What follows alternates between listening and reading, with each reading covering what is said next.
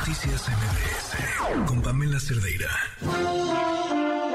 Estimado público, antes de iniciar con nuestro show, les recordamos que está completamente prohibido usar cámaras de video, cámaras de gases, cámaras de autos, tablets, cubrebocas, porque no me lo recomienda. mascarillas, ¿No sirven las mascarillas? credenciales de lector falsas, Dan asco, güey. computadoras y sobre todo, queda estrictamente prohibido alimentar a nuestros invitados.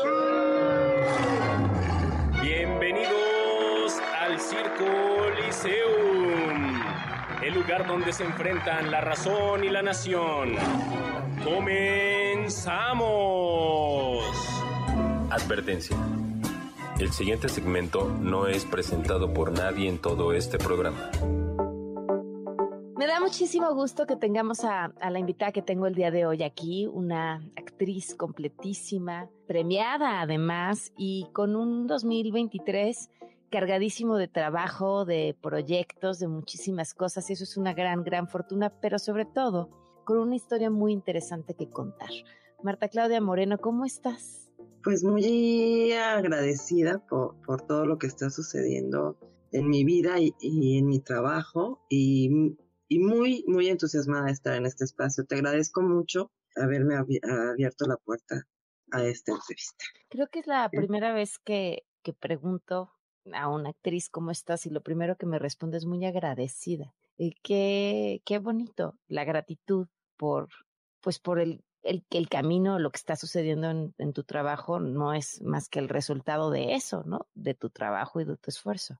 Pues sí, ¿Y no? eh, pero, sí, por supuesto, pero yo no puedo dejar de reconocer todas las personas que están involucradas y que me han aportado y que han que son parte de, de, de quien soy, tanto para impulsarme o las, la- o las personas que me han cerrado la puerta o que me han rechazado también me han fortalecido, ¿sabes? Entonces, algo que he ido aprendiendo a lo largo de la vida y por mi historia personal es que la, la gratitud me, me, me centra, la gratitud me, me mantiene en el presente. Pues arranquemos con esa. ¿Cuál es tu historia personal? Pues mira, soy hija de sordos y eso pues me permitió vivir la, la vida desde, desde un lugar distinto. Me preguntan mucho cómo aprendiste a hablar y pues no lo sé porque No me acuerdo. no, o s- no es algo que yo me cuestioné de niña. Claro. Simplemente sucedió. Entonces, pero sí generó muchas características de mi personalidad que van a estar siempre. ¿no? ¿Cómo cuál? Eh, como la observación, ¿no? El, el- para mí el, el observar al otro es, es parte de, de mi infancia, porque obviamente yo donde tenía que, que, que poner atención era en los gestos de mis padres, en lo que me estaban diciendo, era ver más que escuchar lo que me podrían estar diciendo. Y eso es una gran herramienta para mí como actriz, por ejemplo. Era lo que te iba a decir, como actuación te convierte en súper, como actriz te convierte en superpoderosa, Pues sí, porque tengo un- una herramienta que desarrollé desarrollada, claro, ¿no? claro. Y por ejemplo, me, me, me hace más, no sé si la palabra es empática, porque creo que la palabra empática está como muy sobada, pero sí, sí vi- vivo la, la cercanía con las- la discapacidad de una manera mucho más natural.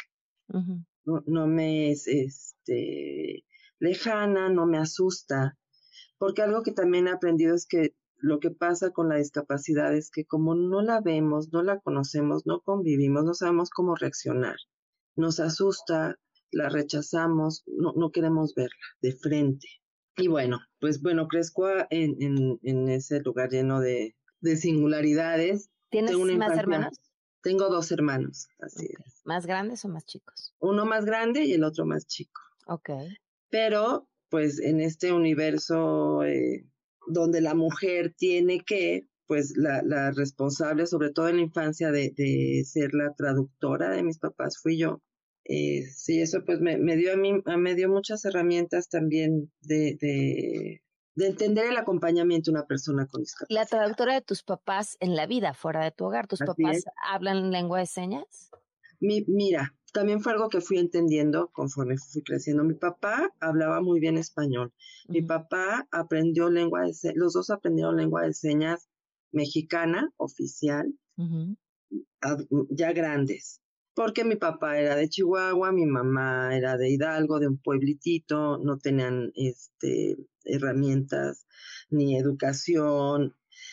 Entonces mi abuelita trae a mi mamá a México eh, buscando una cura. Mi mamá entra a la primaria hasta los 12 años. Y, imagínate que cuánta desinformación existe, que la escuela de, ciegos y de sordos deciden unirlos, como sucede en muchos camps ahora. Sí, sí, sí. ¿no? Que no, no hay una especialización, no hay ajustes razonables para cada discapacidad y sus características. Entonces, mamá hizo la primaria en como en 15 años. Y mi papá, el, el, con este tema de no saber cómo manejar la discapacidad, lo tenían muy encerrado. No sé si particularmente era como una vergüenza o una sobreprotección, pero mi papá estaba encerrado y él creció en, su casa, como a la falda de, mi abuela, aprendiendo muchas labores eh, este, de, casa y un día decide escaparse. Pero él tenía como muchas habilidades para aprender español.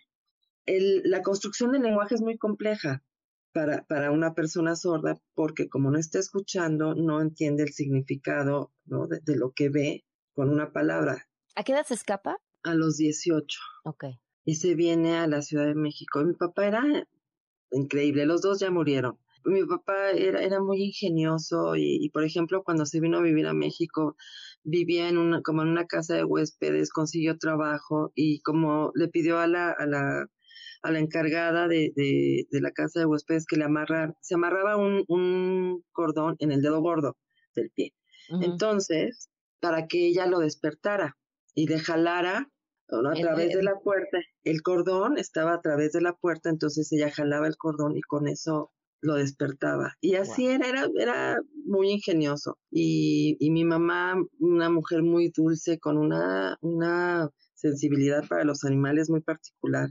La otra parte es fuerte, ¿no? El, cómo me di cuenta que vivía en, un lugar distinto, que venía de un lugar distinto. Por los demás, los demás fueron los que me hicieron darme cuenta y de una manera violenta, ¿no? Las burlas en, en, la escuela, el bullying, los comentarios de la gente en, los vecinos o en, el mercado, ¿no? Ahí viene la sorda, los, los muditos. los sordos no son mudos, su cultura es la cultura sorda, son sordos, se identifican como sordos, no como mudos. Y es bien fuerte. Este, entonces, pues vengo de ahí y pues evidentemente todo eso ha construido la personalidad y el ser que soy ahora. Después, la carrera de actuación. Yo era muy tímida, súper introvertida. Yo lo que quería era este, ser escritora. Porque descubro, descubro los libros a los ocho años se descompone la televisión. Qué maravilla. Y eh, descubro los pero aparte los libros sin monitos, ¿no? Este, los de Porrúa, conozco los libros de Porrúa que son tan, pues áridos, ¿no? Porque la letra es súper chiquitita. Y ahí eh, contacto con el universo de la lectura y, yo quería ser escritora. Y fue así como llegué a, a la escuela de, a un taller de actuación en la secundaria, como parte de mi formación. Y fue, me, explotó la cabeza. Me, explotó la cabeza cuando, cuando tengo la oportunidad de hacer un personaje y salgo a escena y, me doy cuenta que, que hay una reacción de, de, mis compañeras y se ríen y dije, ¿qué? ¿En qué momento yo pude hacer eso? Y ahí decidiste que querías ser actriz. Ahí fue cuando dije, de aquí soy. Y me costó mucho trabajo, mucho. Yo no era la, la, la súper brillante de mi, de mi generación. Mi primer maestro de actuación fue el maestro Quintanilla y oh, bueno, un gran maestro de actuación. Bueno, sí, y, él fue el primero y de ahí me fui con Luis de Tavira, que fue mi, maestro durante cinco años. También soy alumna de Margules y de Burrola. O sea, muy, muy, muy afortunada. O sea, ¿cómo no voy a estar agradecida? Hablaste de los rechazos eh, sí. muy al principio y dijiste, esos también me formaron. Me parece que, que, que viene en la descripción de la carrera, ¿no?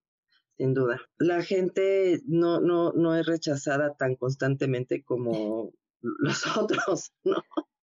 ¿Cómo te acostumbras a que te digan tú no eres sin hacerlo personal? Porque, a ver, de por sí vamos por la vida con, ¿cómo le llaman? El este complejo de la impostora, todas en una carrera en la que lo que más te van a escuchar es gracias, nosotros te llamamos. Pues no creo que te acostumbres. Más bien aprendes a disociar, que es diferente. Ok. Porque esas emociones, obviamente hay una reacción y es muy dolorosa. O sea, hay una reacción orgánica al rechazo, pero en general, la actuación es un acto de disociación total. Entonces estamos entrenados y entrenadas para eso. Y ya es como automático, pero de una u otra manera eso, el cuerpo te lo va a cobrar. La vida, la conciencia. Platícame de tu hija. Ay, mi hija, mi... Me cae re bien. Ustedes no la están viendo, pero yo sí. Y cuando dijo, ay, mi hija, eh, subió la mirada eh, y sonrió, pero hasta con los ojos. Este, Ay. y después dijo, mi hija, mi hija me cae re bien. Qué suerte. ¿Cuántos años tiene? Tiene 23. 20, sí, va, no, va a cumplir 23. Ok. Mira, Yana. em, ha ¿Solo tienes una hija? Solo tengo una hija. Ok. Yana em, es autista, pero su, su diagnóstico llegó a los 19 años. ¿Cómo? Entonces, así es. ¿Qué es el autismo? no? Porque es, es una enfermedad, es, una, es un perfil neurológico que entra dentro de eh, las características del neurodesarrollo. Y mm, regresamos a, la dislexia. La dislexia es una característica, es un perfil neurológico también. Y el déficit de atención, la epilepsia.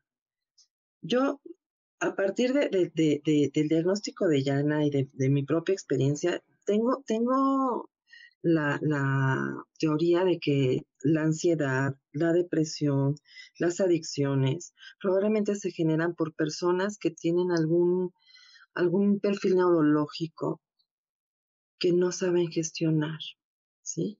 Y hay, hay, si hay estudios, por ejemplo, el, el déficit de atención, si hay, si hay, sí hay eh, está comprobado estadísticamente que muchas, muchos adultos con déficit de atención terminan con problemas de adicción, Ok. ¿sí? Para gestionarlo. Entonces, bueno, todo eso ha sido gracias, ves, nuevamente, gracias al diagnóstico de Yana, yo puedo llegar a, a ese lugar y entender, entenderla a ella, entenderme a mí y entender a mucha gente que amo. Vamos a una pausa y volvemos.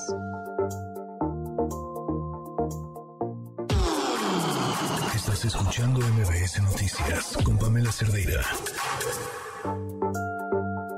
Pero. ¿cómo llegas a su diagnóstico? Bueno, A los fue un- 19 años, cuando crees que ya acabé con mi trabajo. Fue un proceso muy, muy, muy, muy doloroso, sobre todo para ella y de gran impotencia.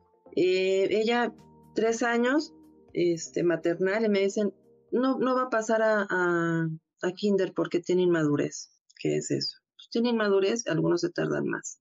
De ahí empezó un via crucis, de cambiar de escuela en escuela, de decir, es que hay algo, no sabemos si es neurológico, si es emocional, tenía problemas para escribir, entonces tiene disgrafia, la llevo a terapia de disgrafia, que tiene el, el ojo, el ojo perezoso, la llevo a terapia para el ojo perezoso, este, y ella, ella, eh, le decía a la niña feliz en el edificio, porque era así, un sol, un sol. Ya todo el mundo saludaba y súper alegre, este, con un universo y, y fantástico y fantasioso. Y ella, yo no sé ni para qué le compraba ropa, vivía disfrazada, ¿no? Todo el tiempo. Y también con una habilidad eh, con el lenguaje, obviamente primaria, cada vez más buleada y más buleada y más buleada. Y yo no entendía, eh, ella no me decía tampoco, porque ella quería amigos, quería estar en la escuela. Hasta que a los 12 años, un insomnio y una depresión.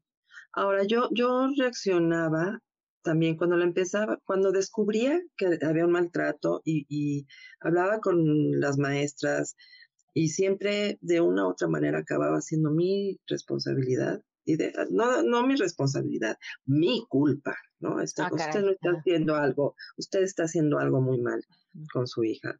Y yo, paralelo a eso, pues un, un, un, este, un abismo hacia abajo de, de angustia, de depresión, se me, detonó una fibromialgia brutal a los, en el 2003, yo, sin diagnóstico también. Entonces, pues las dos caminando, yo decía, en, una, y, siempre buscando terapia.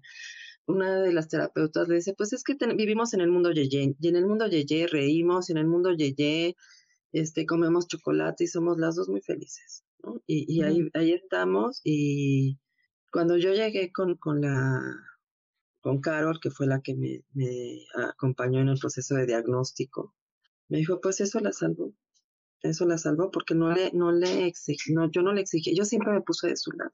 Entonces, si mm. los maestros, si las escuelas decían, se acabó mi vida, se acabó, no regresas.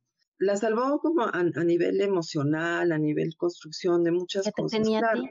Pues sí, pero también falta el equilibrio, ¿no? Que, que tiene que ver con la disciplina, con una serie de cosas que que nos ha costado mucho trabajo gestionar, porque también actriz a veces trabajas, a veces no, llamados, ¿no? Entonces, una persona este, autista se, se siente segura en el orden, en la estructura, y eso es algo que, que nos ha costado mucho trabajo y que no lo hemos logrado. ¿no? Porque también, también es como reconocernos, reconocer y ser verdaderos. Hay una frase que me gusta mucho, no seas espiritual, sé honesto. ya con eso. Con eso, o sea, reconócete y a lo mejor eso te va a generar tranquilidad, calma, claridad. Entonces, depresiones de, de mi hija brutales y yo la llevaba a terapia y la ayudaban, la acompañaban como a gestionar cierta parte emocional, pero, pero siempre había, siempre había algo, como dicen cuando manejas que atrás hay un, hay un, el punto, un punto ciego. Siempre hubo un punto ciego, un punto ciego. Y me decían, es que hay que llevarla al psiquiatra y medicarla, y hay que llevarla al psiquiatra. Una adolescente, no lo voy a hacer hasta que no descubramos qué es eso que no estamos viendo. Y paralelo, pues bueno, actriz, trabajo, no trabajo, yo enferma, muere su papá. Eh, yo vengo en un, decidimos separarnos de, de, mi familia, muere mi mamá, ¿no? Y en, este acto también, muchas veces las familias pues son tóxicas, son, ¿no? Y, también decidimos, sin mirar atrás, vamos, tú y yo, me enamoro, llega un precioso compañero hasta el día de hoy, que, que ha sido un gran compañero, que me ha acompañado mucho con ella. Y fueron, eran muchos cambios, entonces quizá todo esto está afectándola a ella. Y no quiero dar el brinco del medicamento antes de... de, de Estabilizarla, claro buscando terapias alternativas, hierbas de poder también, que amo y respeto mucho, ¿no? Que ahora ya se puede hablar más sobre el CBD, sobre ahora las microdosis que también son muy poderosas, ¿no? Que empieza ¿Microdosis de qué? De psilocibina. ¿Para el autismo? Ay, están, empieza a haber estudios también. No, no, te lo, te lo pregunto porque eh, en este espacio lo hemos platicado mucho.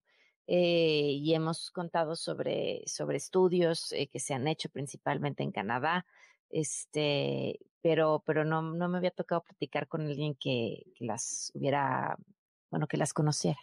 Sí, bueno, yo soy muy fan, fan, fan. Wow, ¿y, ella las, a ella le han funcionado? Eh, fíjate que sí, como, como abren y hacen sinapsis, le ayudan mucho a socializar. Entonces, de ser ella este súper temerosa, ahora está en, en una escuela porque ella también actúa y le gusta cantar. Y, y le, le, ayuda para el día que va a clases, toma su microdosis. Y sí me, se me relaja, mamá. Sí, la, la, la, la relaja y deja de, de, de juzgarse y, y, y, puede socializar más hábilmente. Sí, sí. De hecho, hay, hay, un, hay un, un autista. Yo también estoy muy en pro de autismo en primera persona, ¿no? Este, cuando, cuando descubrimos, porque la que lo descubrió fui yo, accidentalmente, buscando un, una solución para, para el insomnio, bus, busqué algo que tenía que ver con, con, con, unas cosas que te ponen en la cabeza no me acuerdo la terapia. Y de pronto veo que esa terapia sirve insomnio, fibromialgia, me meto a estudiar y ver. Y luego entro a ver este autismo y empiezo a ver las características. Dije, estuvo ahí todo el tiempo. ahí han estado todo el tiempo. Entonces le hablo a la terapeuta, me dice, pues sí, pero no es todo. Le digo, pero sí hay características. Dije, ¿cómo es posible que no me hayas dicho? Pues es que las etiquetas. Bueno, entonces ahí empiezo yo a buscar. La llevo con una psiquiatra. Y con la psiquiatra, bueno, que eso es para otro tema, ¿eh? Es para una mesa redonda, la violencia médica, la ignorancia. Y no, no, no, te vamos a invitar a tres mesas distintas. es, es brutal. O sea, no, junto con ella y, y, mis, y mis diagnósticos, ¿no? Que ese, también da, da otro. En resumen, eh, ¿qué es lo más poderoso que te ha enseñado tu hija? El respeto a la individualidad, ¿sabes? Porque por, con mis papás yo no tuve la oportunidad de reconocer su individualidad, porque eran este, discapacitados desde un punto de vista eh, lastimoso. Porque así era, ¿no? Y así es mucho. No, ay, ay, los pobrecitos son angelitos, no, son personas, somos personas. Y con ella he aprendido eso, a respetar su individualidad, sus deseos, su personalidad, y simplemente entender que, que yo estoy aquí para acompañarla y para trabajar conmigo, desprenderme de ella y no ser sobreprotectora, me cuesta mucho. Y fíjate que no tiene que ver tanto con, con, con su perfil neurológico como con este país, ¿no? Y con lo que no, ella no, sabe. Te escucho y es la lección de vida de cualquier madre. Así es. O sea, es eso, ¿no? Somos testigos, somos acompañantes eh, para sostener cuando haga falta, para ayudar a pero eso, somos testigos finalmente. Así es, así es. Cuéntame, traes como 28.590 estrenos este año, ¿dónde te podemos ver? eh, Maquillame a través, que no sé si está en cartelera. Huesera, que es un boom que ha puesto muchos temas importantes sobre la mesa y cuestionando, cuestionando y causando polémica. y se estrena la próxima semana Cómo sobrevivir soltera, una serie muy, muy divertida. ¿En dónde es la serie? En Amazon. En Amazon, ok. Es este Sebastián Zurita, el protagonista, y eso es un como es como un Friends eh, mexicano. Yo, Mira, a mí me llaman mucho como para hacer personajes y participaciones especiales. Estoy esperando a mi protagónico, que estoy trabajando por eso y sé que va a llegar un día, ¿no? Porque, pues sí, este, hago personajes de todo tipo y aquí hago una representante, una manager muy chistosa. Y en abril viene una película muy bonita, muy, muy del, del corazón, este, una historia de amor que es diario de un viaje inesperado. Y el plus que tiene esta película es que se hizo en Chiapas. Entonces, visualmente. Debe ser preciosa. Pues sí, porque es el viaje, o sea, por Chiapas, y entonces imagínate la foto así, el fotógrafo dándose. A mí no me tocó ir a Chiapas, desafortunadamente. Eso, eso es lo que viene. Y pues continuar con mis causas, ¿no? Promoviendo la visibilización del lipedema, que es una condición bien fuerte. Qué chistoso, es la segunda persona que me habla esta semana de ese tema. No, pues te tenemos que buscar ya para otro programa, pero es una, a ver, es una condición que, ¿qué? 5% de las mujeres la tienen sin saberlo. 10%. 10%, wow. Y, y ustedes que nos están escuchando dirán, ¿qué diablos es eso? Es la acumulación de, de grasa en las piernas, ¿no? Eh, no sé si lo mm. estoy describiendo bien, pero te digo que es la segunda persona en esta semana que me habla del tema. Pues no es solo las piernas, este, yo no lo tengo nada más. Yo soy, yo soy atípica en cuanto, generalmente es en las piernas y se confunde con este talla grande, que está bien. El tema es que es, eh, el, es, es, una inflamación de los lipocitos. Entonces crecen y, y reaccionan para protegerse se llenan de grasa. Y es una grasa que se encapsula, que duele y que no desaparece por, por métodos tradicionales para perder grasa, que se mete a las articulaciones, que es discapacitante. O sea, yo, por ejemplo, yo lo tengo en las articulaciones de la cadera y a veces no puedo caminar porque es muy doloroso. Eh, es muy, muy, muy compleja y casi no hay información. casi no se sabe cómo detenerla, solamente mantenerla este, y que no siga evolucionando y no siempre funciona. Me urge este, ir a todos los programas a hablar del lipedema. Pues te, vamos a buscar para hablar solo de eso. Eh, Marta Claudia, qué gusto platicar contigo, qué gusto conocer tu historia. Eh, y yo nada más te voy a comprometer a que cuando tengas ese protagónico, que seguro va a llegar pronto, nos des la noticia a nosotros primero. Muchas gracias. Gracias a ti por compartirnos tu historia. Se quedan en compañía de Juan Manuel Jiménez, soy Pamela Cerdeira, muy buenas noches.